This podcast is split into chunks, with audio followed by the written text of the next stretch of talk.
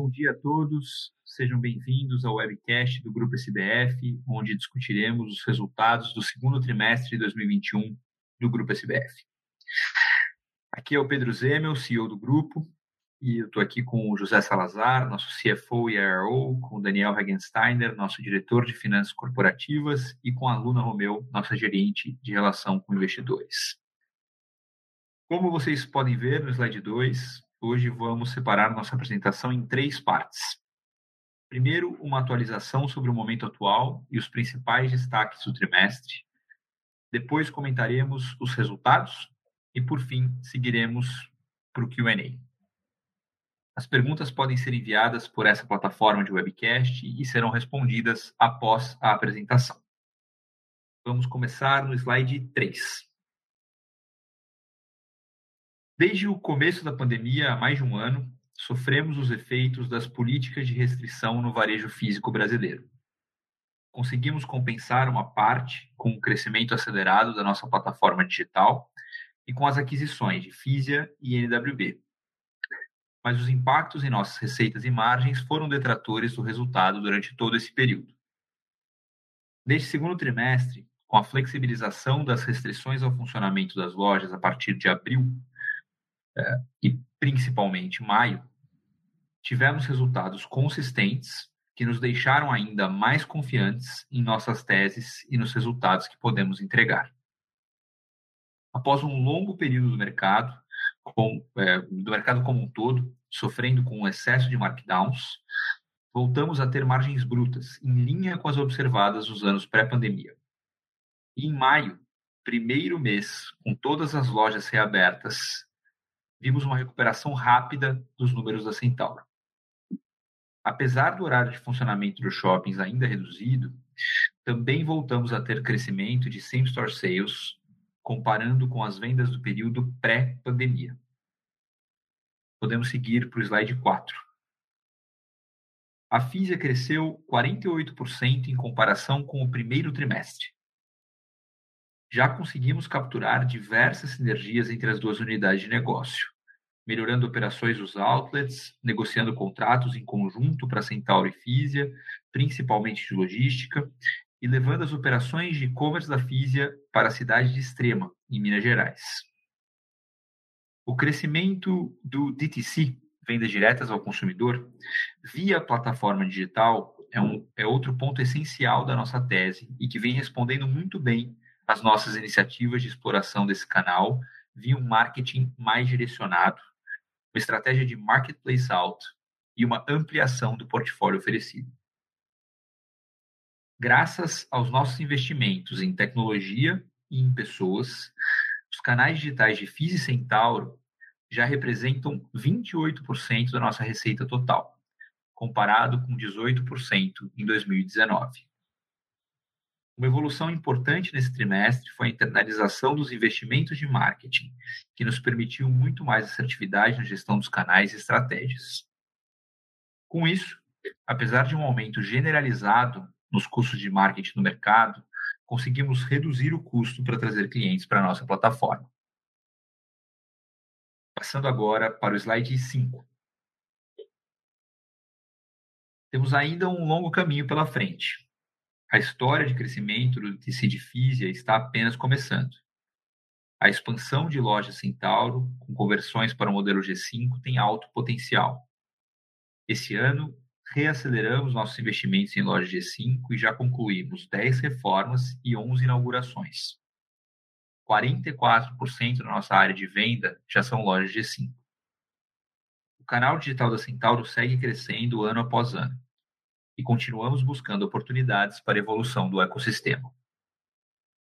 Passo agora a palavra ao Salazar para apresentar os nossos resultados financeiros que no curto prazo continuam melhorando conforme os efeitos da pandemia retraem e que nesse segundo trimestre, mais normalizado que os anteriores, nos permitiu ter uma visão mais clara do novo patamar do grupo SBF que servirá de base para construir o futuro da companhia. Obrigado, Pedro, e bom dia a todos. Nesse trimestre, tivemos efeitos não recorrentes, tanto positivos quanto negativos. Em nossa release, demonstramos todos esses efeitos, os resultados que eu vou apresentar nos próximos slides estão ajustados por esses efeitos não recorrentes e consideram os efeitos do IFRS 16.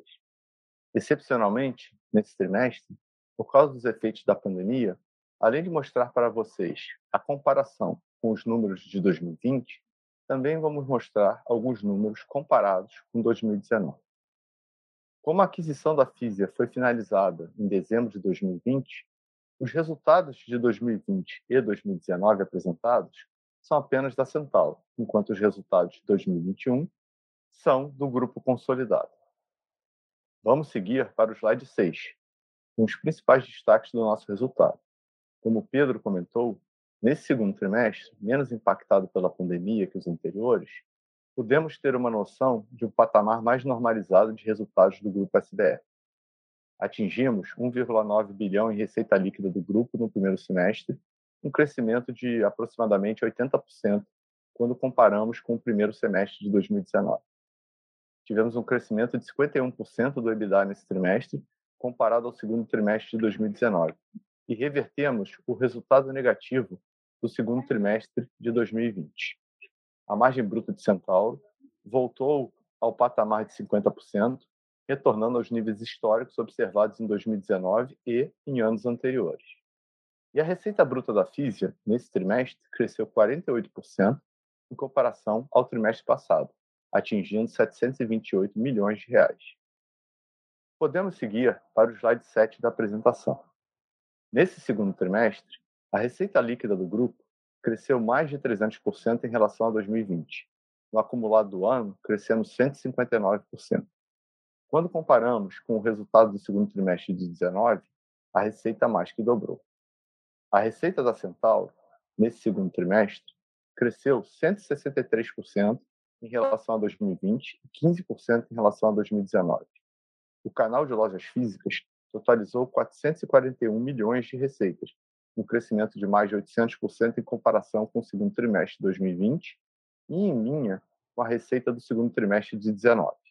O Mega Loja, nosso estoque estendido, multicanal, disponível em todas as lojas da Centauro, foi destaque, crescendo 211% em comparação com 2019 e já representa 7,2% das vendas.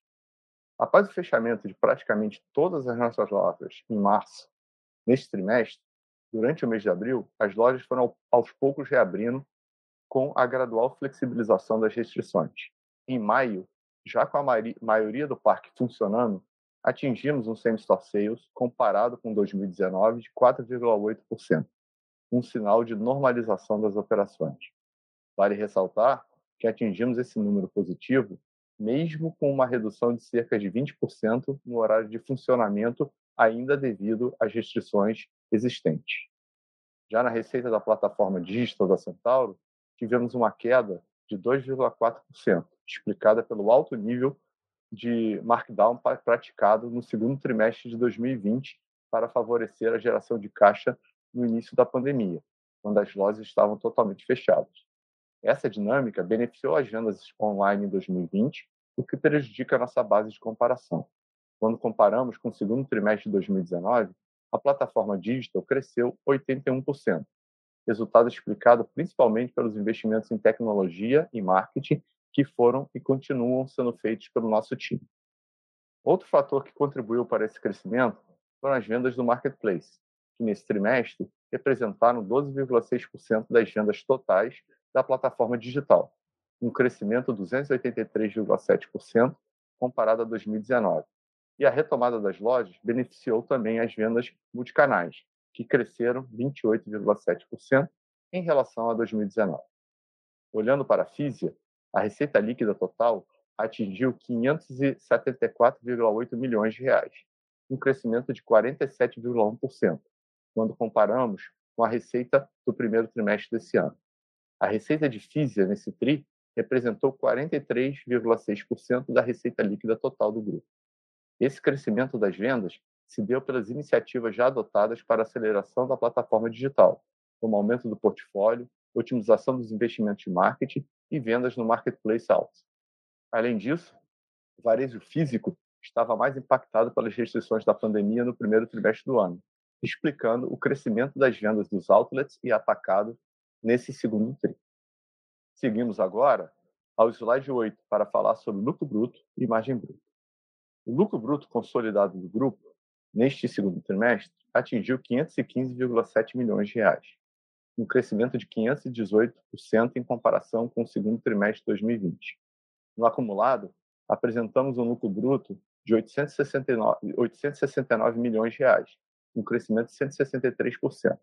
Comparado com o mesmo período de 2019, o lucro cresceu 86% no trimestre e 61% no semestre. A margem bruta de Centauro atingiu 50,5% nesse trimestre, uma recuperação de 16,2 pontos percentuais quando comparada com o segundo trimestre de 2020.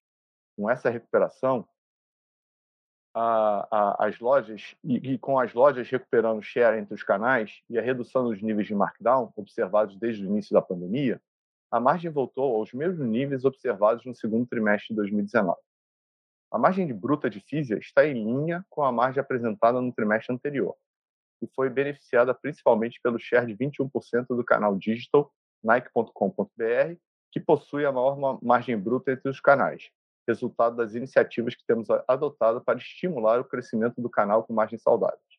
Além do crescimento do share, a recomposição dos preços que foi feita para compensar a desvalorização cambial ocorrida nos últimos trimestres foi bem absorvida pelo mercado, o que também contribuiu para a estabilidade da margem. Vale lembrar que, assim como nos últimos trimestres, parte do estoque vendido no período foi adquirido previamente na condição de subsidiária da Nike Global, com preços inferiores aos que estão sendo praticados para a Fisia na condição distribuidora. Assim, em função desse efeito, esperamos, esperamos uma redução de margem bruta nos próximos trimestres, conforme o estoque for renovado. Seguimos agora ao slide 9, para falar sobre despesas operacionais. As despesas de venda, gerais e administrativas, cresceram 202,3% no trimestre, comparado ao mesmo período do ano anterior. No acumulado do ano, tivemos um aumento de 110,6%. Esse aumento se deve à incorporação das operações da Fisia no resultado do grupo, despesas que não existiam em 2020. O investimento em novas áreas de negócio necessárias para a implementação de nossa visão de ecossistema, como logística, CRM, tecnologia e estratégia, também contribuíram para uma pressão na linha de despesa.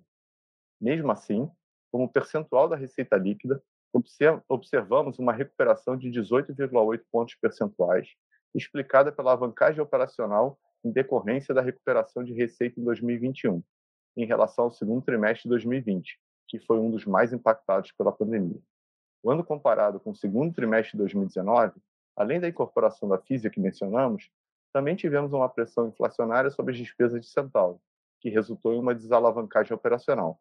Apesar de todas as pressões nas despesas que mencionei, as despesas VGA do grupo, como percentual da receita líquida, foram 34,1%, em linha com os valores do segundo trimestre de 2019. Seguimos agora para o slide 10. O EBITDA do grupo atingiu 149,8 milhões de reais.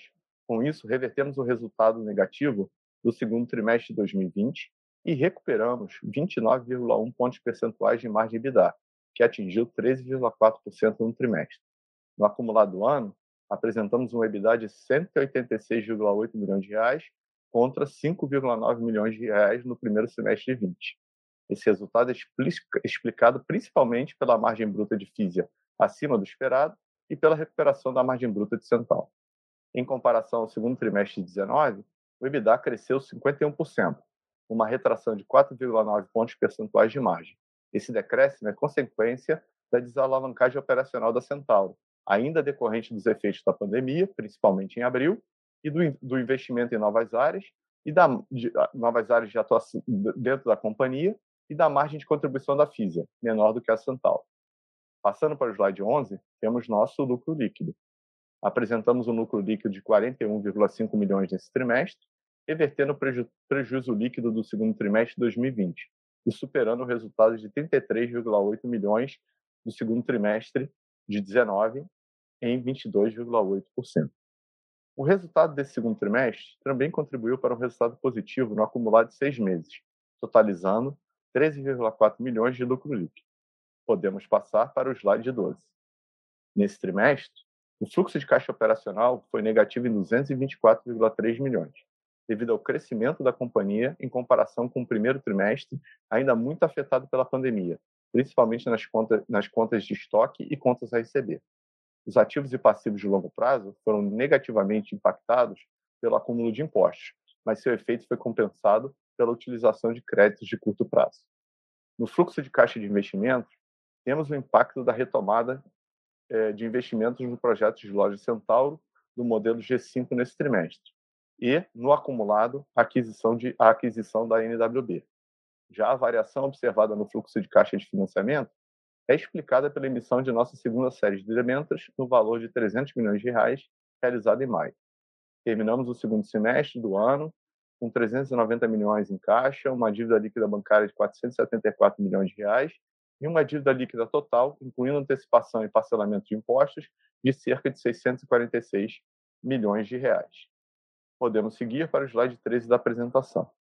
Em 2020, foi necessário suspender a maior parte de nossos investimentos para preservar o caixa da companhia frente às, incertezas da pandemia de Covid-19.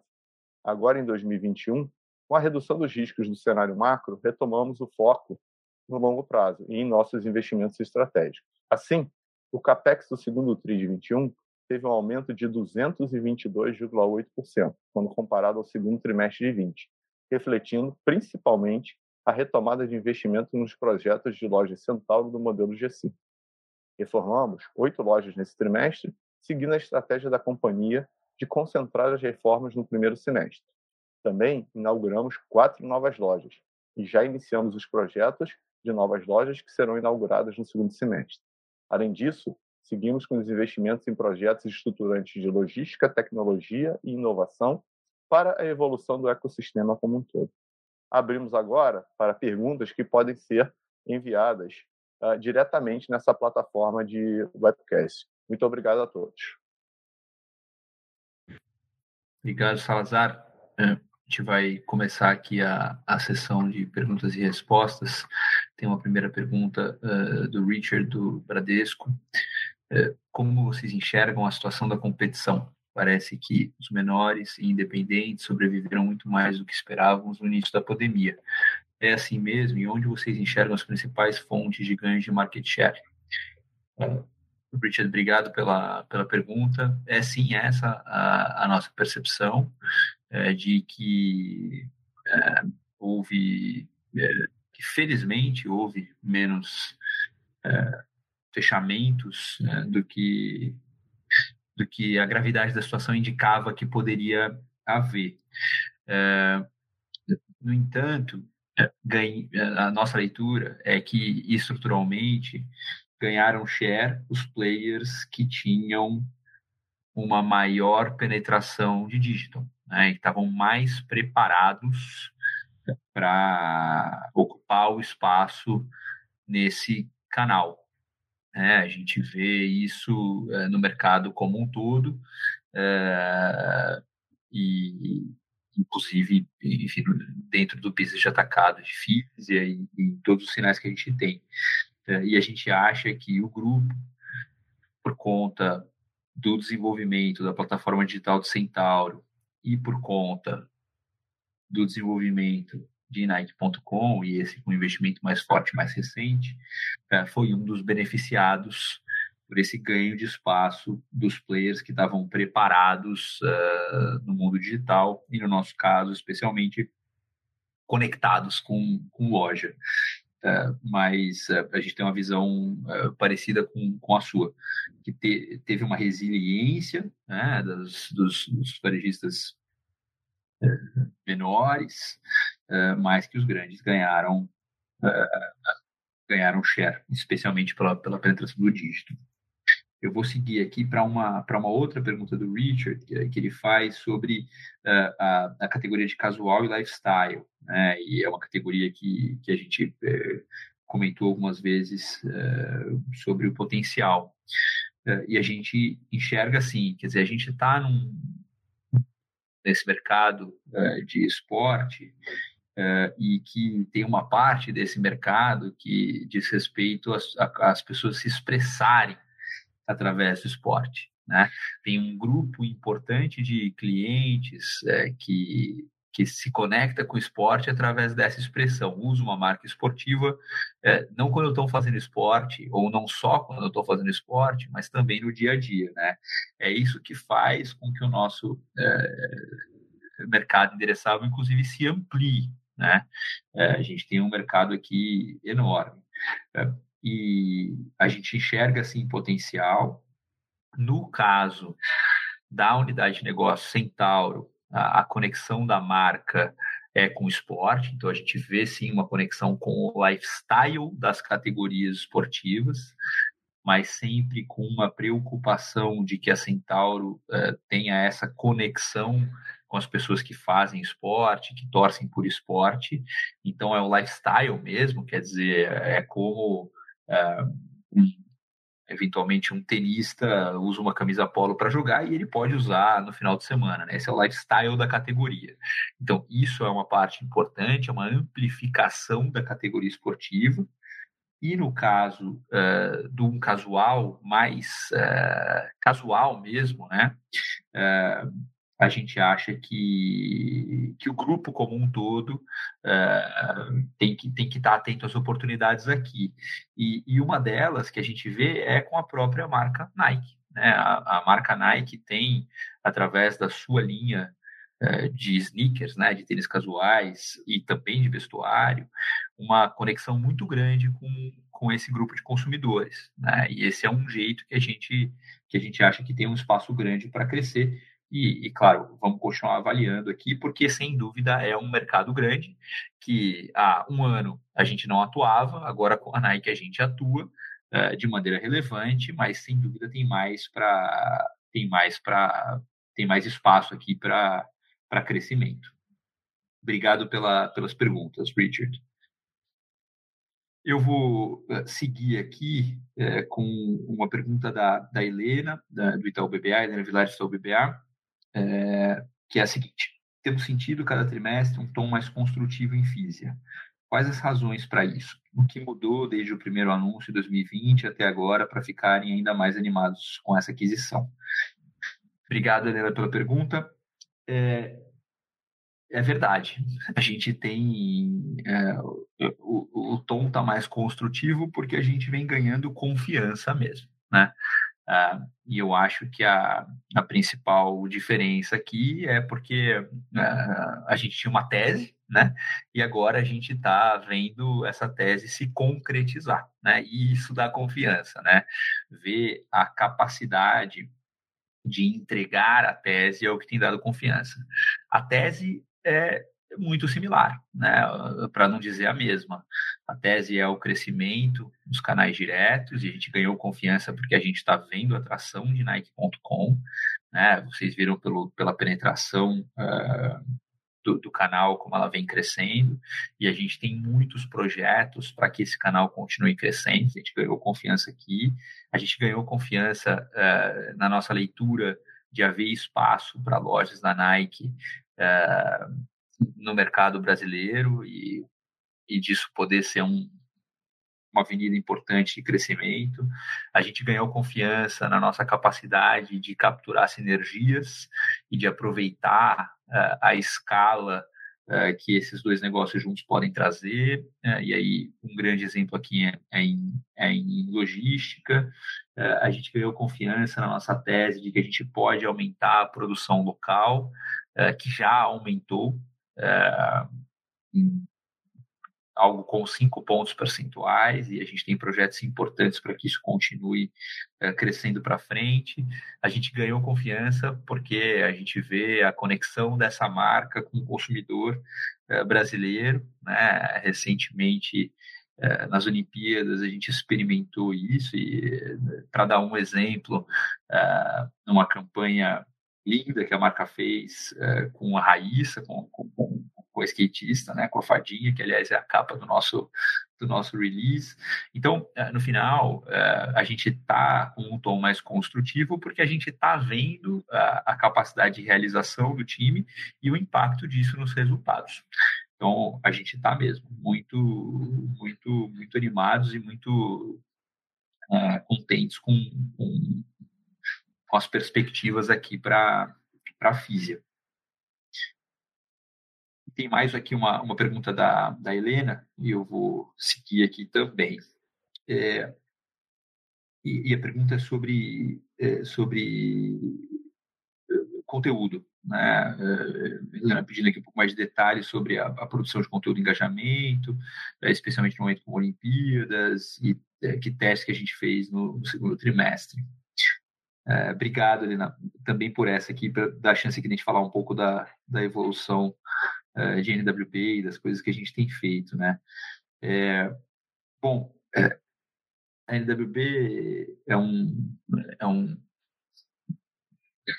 uma empresa que está com um grupo uh, desde março, né? Desde o de março, então a gente está junto há quatro, cinco meses, né? É, e a gente está muito contente com como as coisas vêm se desenvolvendo lá, né? Tem muita coisa para construir, é um negócio é, é, novo, né? Com muito crescimento, com muita oportunidade, mas a gente viu é, nesse período é, a capacidade deles de usar um tom de voz diferente para falar num evento. Então, o Desimpedidos teve o quadro Desolimpíadas, é, e é um, é, é, um, é um jeito é, descontraído, é, descontraído divertido de, tocar o, de tocar o assunto. É, a gente viu eles, a turma da NWB criar novos canais, a gente viu o, o Camisa 21 a gente está vendo um outro nascendo, a gente viu o canal uh, Passa Bola, muito focado em futebol feminino, a gente viu o, nosso desenvolvimento na capacidade da NWB de fazer produção de conteúdo ao vivo, né, com vários jogos de futebol feminino do, do brasileiro e até da seleção brasileira, e a audiência que isso trouxe, né, e encheu a gente de orgulho ver é, simultaneamente dezenas de milhares de pessoas assistindo uh, futebol feminino, com uh, a gente produzindo o evento, narrando o evento, comentando o evento, né, os talentos da MWB eh, sendo inseridos nesse, nesse, nesse assunto. A gente viu a conexão que a gente consegue fazer entre as nossas marcas. Então,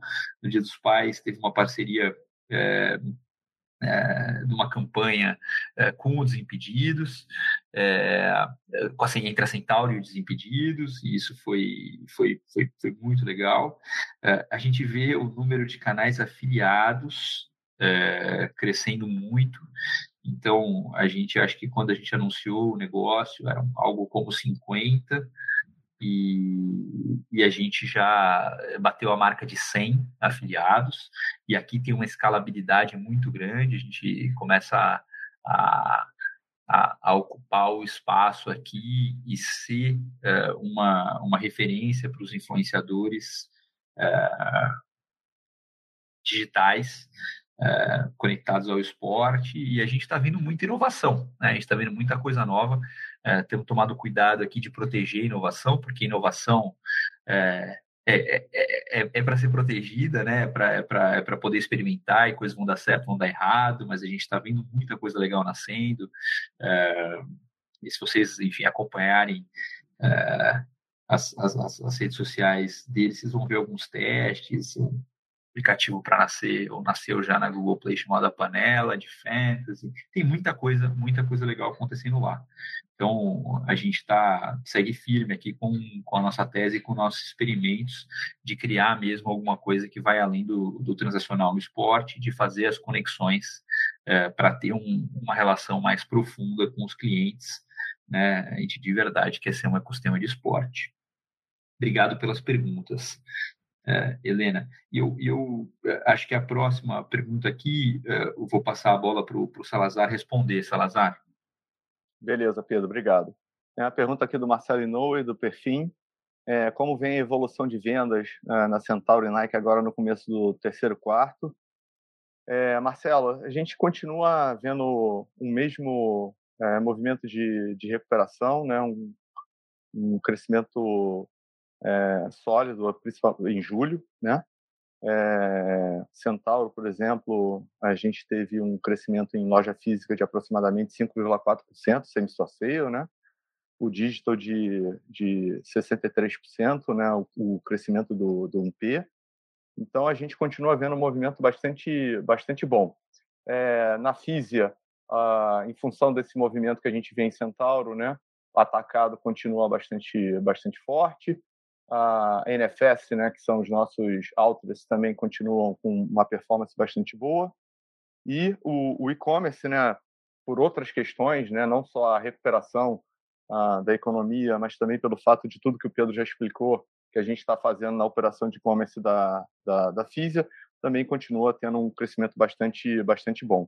Então, julho é, foi é, um, mês bom também, e o, o, Dia dos Pais, especificamente, para as duas empresas também foi bastante bom. Então, a gente continua nessa toada de maio e junho que a gente que a gente que a gente reportou agora. Agora tem uma outra pergunta aqui da da Irma, na, da, da Goldman, né?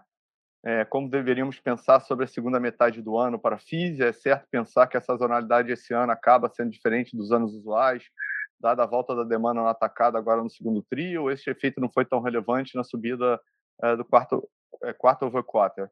É, Irma, assim, é claro que teve um efeito de, eventualmente, compras que deveriam ter sido feitas assim no, no primeiro tri e que foram postergadas é, em função aí do fechamento das lojas em fevereiro, em janeiro, fevereiro, março e principalmente abril. É, mas o que a gente vê é realmente uma recuperação no mercado muito forte, né? É, a gente, como eu comentei anteriormente na pergunta do Marcelo, a gente vê é, um, um, pace é, de pedidos, né, de, de ordens para o trimestre, esse novo trimestre no atacado bastante forte né? também nas pequenas contas, bastante forte. Então, a gente acredita que, sim, teve um, um impacto no, no, quarto contra quarto, mas a gente acredita que esse impacto não, não foi só fruto desse shift de um trimestre para o outro, mas também de uma, uma recuperação mais forte que a gente está vendo aí na, na, na, na, na economia. Tá? É, eu acho que agora, Pedro, eu vou emendar aqui uma pergunta só para eu seguir aqui, depois eu, eu, passo a bola, tá, Pedro? É uma pergunta aqui do, do, do, Gustavo Oliveira, da T3 Asset Management. Qual o efeito esperado nas margens brutas da Físia com a renovação dos estoques? Uma ideia de magnitude da contração de margem bruta na Físia. É, eu vou responder de outra maneira, Gustavo. É, se a gente tivesse tirado é, nesse trimestre esses efeitos de, é, da, da, compra desses produtos por um preço é, diferente daquele que a gente vai passar a comprar, a margem bruta de, de não teria sido 36%, teria sido 33%. Então, a gente está falando aí de uns 300 basis points de, de impacto nesse trimestre, tá bom? É, obrigado aí pelas perguntas. Eu passo agora novamente para o Pedro. Pedro Salazar. É, tendo sequência aqui, é, Felipe Perdigão, da, da MAR, é, perguntando um, um, pouco mais o detalhe do roadmap das mudanças uh, para a operação de física, principalmente a gestão do site, quando a gente pretende assumir a gestão completa, isso para integrar a malha logística e assim por diante. Obrigado, Perdigão, pela pergunta. É, a gente, essa, essa é uma prioridade, né? A integração uh, de física é uma prioridade. Uh, a gente está trabalhando bastante duro para assumir a operação do site, a tecnologia, é, nos próximos meses. Então, ainda esse ano, a gente é, internaliza, termina a internalização da operação do site é, e estamos fazendo um, um, estudo bastante profundo aqui sobre logística para que a gente possa avançar no nível de serviço e aí das companhias integradas e esse, esse, esse tem sido um foco bastante é, grande. E aí, dentro desse foco, a, a gente está aproveitando, obviamente, a escala uh, que a gente tem com, com Físia. É, entre Centauro e Físia. A gente já fez uma mudança do site de e-commerce, ainda operado por um terceiro, uh, que era em Bu, para Extrema, Minas Gerais, né? Isso já está concluído, as entregas já estão saindo uh, de lá, todas. Uh, e, e, agora a gente vai avançar num projeto de, de integração aqui uh, dos, dos sites, mas esse é um projeto que ele vai acontecer em contínuo, né? Não é, não tem aqui um, um, um Big Bang, né? Então a gente fez essa mudança do site extrema e a gente está começando a avançar uh, nos projetos de logística tanto para melhorar o serviço quanto para aproveitar uh, a escala de física com Centauro. Então, uh, assim, esse ano a gente termina a, a parte a integração internacionalização da parte de tecnologia, e aí marketing, depois saque, e logística vai num contínuo, aí eu diria que, enfim, ao, ao, ao longo uh, dos próximos trimestres. E aí, grandes novidades, a gente vai dividindo aqui, acho que a gente vai ter bastante coisa para falar de logística nos próximos trimestres. Tá? Obrigado, Perdigão. Eu vou, eu vou, eu vou aproveitar para jump in aqui e complementar também a, a, a, sua resposta, que também nesse, nesse trimestre, especificamente, nesse trimestre, não, desculpa, agora em julho, eh, a gente, em função dessas integrações todas aí que o Pedro comentou, sistemas, etc., a gente também começou a operar é, o e-commerce da Físia é, com incentivo fiscal de, de, de Minas Gerais, tá certo?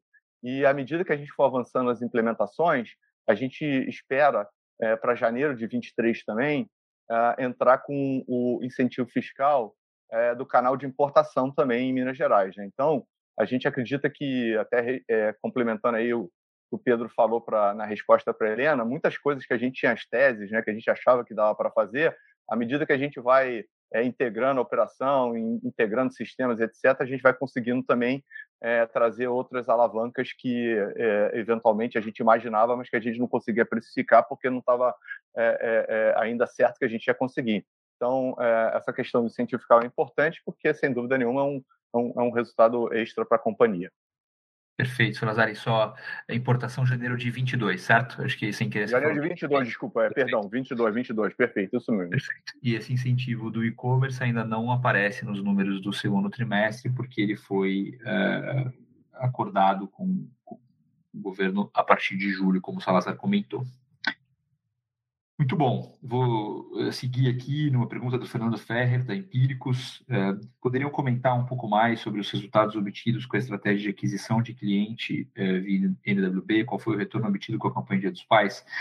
Fernando, assim, ainda são sendo intelectualmente honesto aqui, a, a gente ainda está em uma, numa fase experimental. Então, a gente acerta coisas que a gente fica muito animado e tem outras coisas que não dão o resultado que a gente espera, tá? Então, a gente está aqui ainda numa fase de testar uh, e estamos aprendendo estamos evoluindo e tem um pipeline de coisas aqui que eu estou muito animado, mas eu ainda não, não me sinto confortável aqui de cravar uh, um, um resultado que sirva uh, de maneira firme para projetar o futuro, certo? Então uh, a gente vai a gente vai pontuando aqui essas evoluções, mas a gente tem tomado um cuidado, especialmente internamente, de efetivamente tratar a uh, NWB como uma venture, né? E, e dar o tempo, o espaço, a paciência uh, para que eles possam desenvolver. Os resultados da NWB, do ponto de vista de uh, viewership, audiência, receita, resultado, estão melhores em todas as linhas do que a gente uh, esperava no momento da aquisição. Tá? Mas ela é uma empresa nascente, né? E a gente quer dar esse, é, é, é, essa abertura e esse ar para eles poderem tomar corpo aqui, porque quanto maior esse negócio for, maiores os benefícios para o ecossistema. Obrigado pela pergunta. vou passar aqui para a pergunta seguinte, do André Reis, da MFS.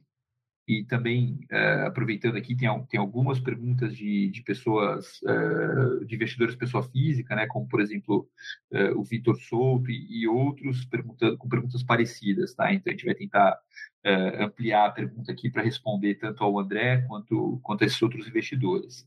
A pergunta é como a gente tem visto os M&As recentes no mercado, se tem alguma oportunidade à vista e se tem é, como é que tá, eu vou quebrar aqui, tá? E a outra é como é que a competição uh, com players que estão fortalecendo a prática de esporte se dá. Deixa eu pegar a primeira aqui.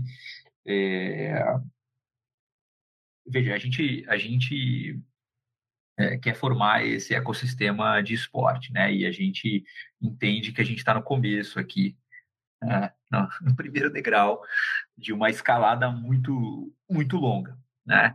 É, e, e para completar esse ecossistema, né, a gente acha que a gente é, vai, a gente dispõe é, de um ferramental que passa pela nossa capacidade de inovar, que passa pela nossa capacidade de construir parcerias, de fazer, é, de construir sociedades e de fazer M&As, né?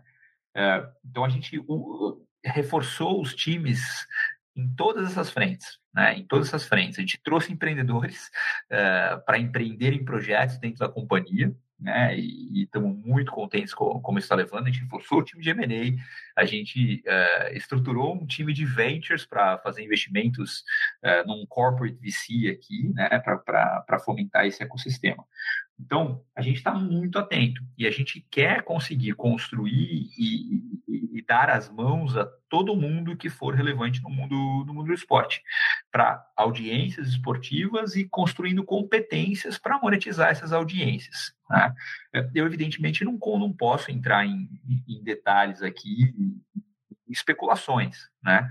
É, mas a, a, gente fica sempre atento, né? E, e, e, a gente tem essa, essa ambição aqui por, uh, por crescer. Dito isso, a, a, a, boa notícia aqui é que, apesar da gente ter esse sonho enorme, é, a gente tem, nas unidades de negócio que a gente tem hoje, né, é, uma perspectiva muito boa né, de crescimento, como a gente viu. Né, essa companhia dobrou de tamanho com relação a 2019.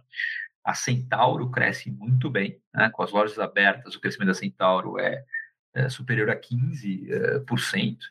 Né? A Físia vai muito bem. Então, a gente tem uma perspectiva de crescimento de receita e de rentabilidade com os negócios que a gente tem hoje, que dão para a gente essa condição e paciência de poder construir esse ecossistema é, da melhor maneira possível, tendo calma para tomar os melhores passos.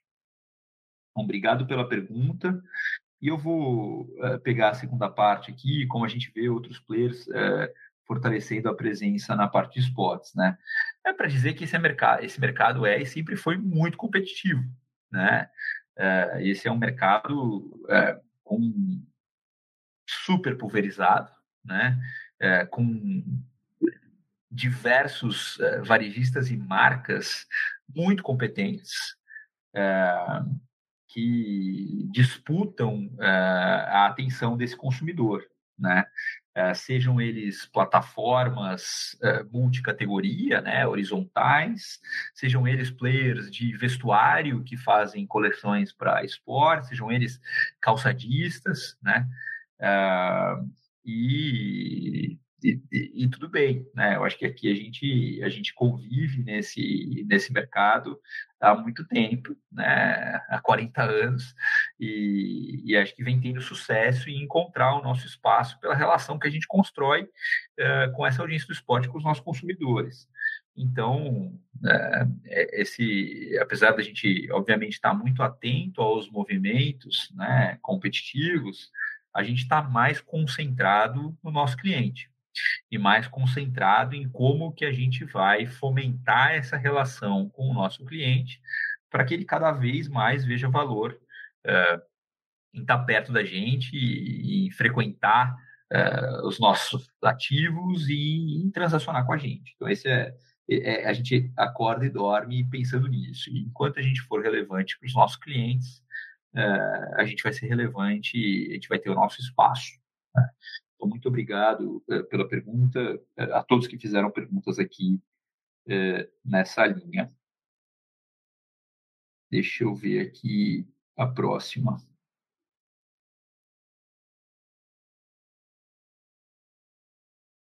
Só um minutinho, por favor.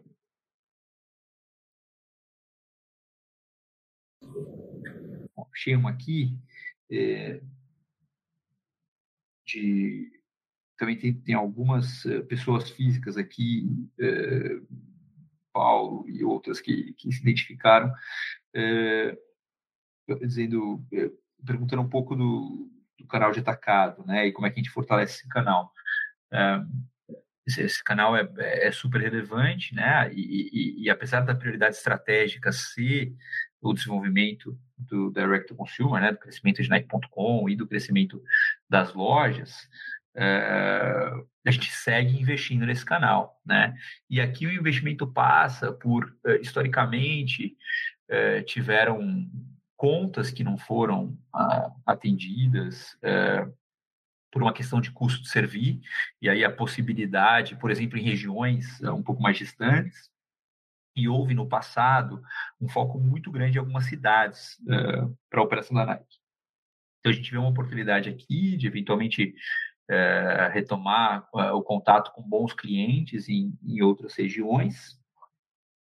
E, e, a gente também vê um grande caminho aqui no desenvolvimento de uma plataforma que a gente tem e está internalizando, digital, que já atende mais ou menos mil contas, né? A Nike chega em 9 mil portas, e dessas 9 mil portas, é, mil compram numa plataforma digital. E essa plataforma a gente acha que é um caminho de desenvolvimento muito importante para o grupo. Né? Então, outro lugar é, que a gente está atento para desenvolvimento do canal de atacado é digitalizar a relação é, com esses clientes. Né? Então, acho que esses são dois exemplos aqui é, de, de coisas que a gente está fazendo para fortalecer esse canal. Eu agradeço aqui a, ao Paulo e, e as demais pessoas que tenham feito aqui essa, essa pergunta. para mim, eu acho que não tem mais nenhuma aqui. Eu não sei se tem alguma aqui do teu lado. É, tem uma aqui que o André Reis, é, da MFS, perguntou é, pode explicar o que é essa variação negativa de 150 milhões na conta de outras obrigações no fluxo de caixa e o 110 positivo de outras contas a pagar, por favor? Ah, basicamente, só é, fazer um. É, lembrando a vocês, né, quando a gente comprou a, a Físia, é, a gente pagou basicamente capital de giro, né, de uma maneira bem simplificada, e mais o, o, o a gente pagou pelo, pelo, pelos impostos uh, que estavam uh, no balanço, né? Os créditos de piscofins, principalmente, que estavam no, ba no balanço, tá certo? É, o, o, o, capital de giro a gente pagou, é, foi o, ca o, caixa que saiu, aproximadamente 900 milhões de reais, e esses créditos a gente só, somente ia pagar à medida que a gente é, utilizá-los, tá certo? Ou seja, eu uso esse crédito na, na operação, eu vou lá e pago a, a Nike Inc., tá certo? E aí, é, o que acontece é que a gente é, é, faz uma realocação entre contas contábeis para refletir melhor a natureza ah, dessa, desse pagamento. Né? Então, a gente trocou aí de outras obrigações e, e, e, e outras contas a pagar. e também entre longo prazo e curto prazo dos impostos. Né? À medida que a gente vai tendo mais assertividade, a gente vai entendendo o resultado da companhia é, e a capacidade da companhia gerar é, impostos, vamos dizer assim, vendas, é, para utilizar esse crédito de piscofins, a gente vai, vai, vai mudando aí de, de. A gente vai mudando a linha de curto para longo prazo, de longo para curto prazo. É basicamente isso daí. Eu pegar aqui mais uma aqui, seu Lazar. É, do Alex Tanaka, que apareceu aqui da, da Alpha Key. É, a pergunta é: Bom dia, na estratégia do Grupo CBF, vocês pensam em usar o crédito do consumidor como uma forma de engajar mais uh, o cliente? É, é, é, uma coisa que a gente estuda, né? E como tudo que a gente estuda, a gente faz experimentos e tal, mas ainda está. Então a gente pensa, mas não tem nada aqui é, concreto, né? Eu acho que é, a gente acha que esse, enfim, pode ser um experimento para avaliar é, que tipo de valor a gente pode agregar para fomentar é, a relação com os nossos clientes, mas nada, nada concreto aqui por enquanto, Tanaka.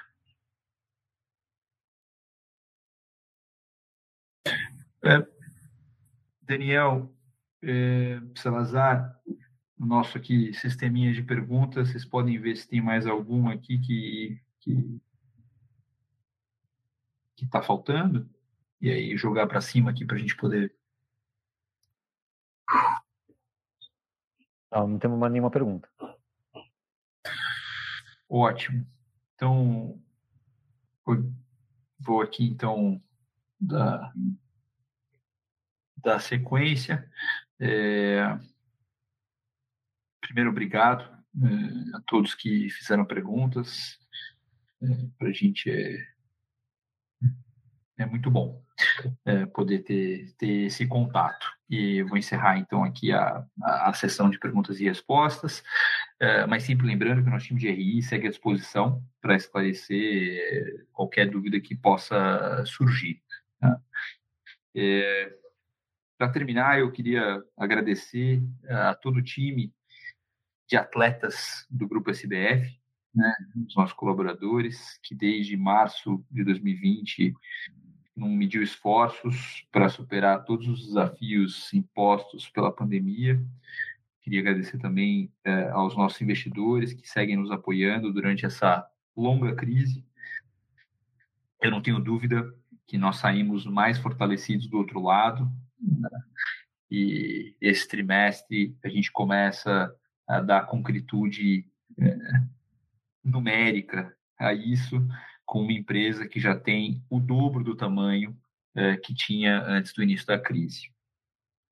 No curto prazo, seguimos preparados para reagir rápido a qualquer mudança no cenário macro, sem deixar de executar o nosso plano de investimento e de crescimento, focado em oferecer a melhor experiência de esporte em nossa unidade de negócio.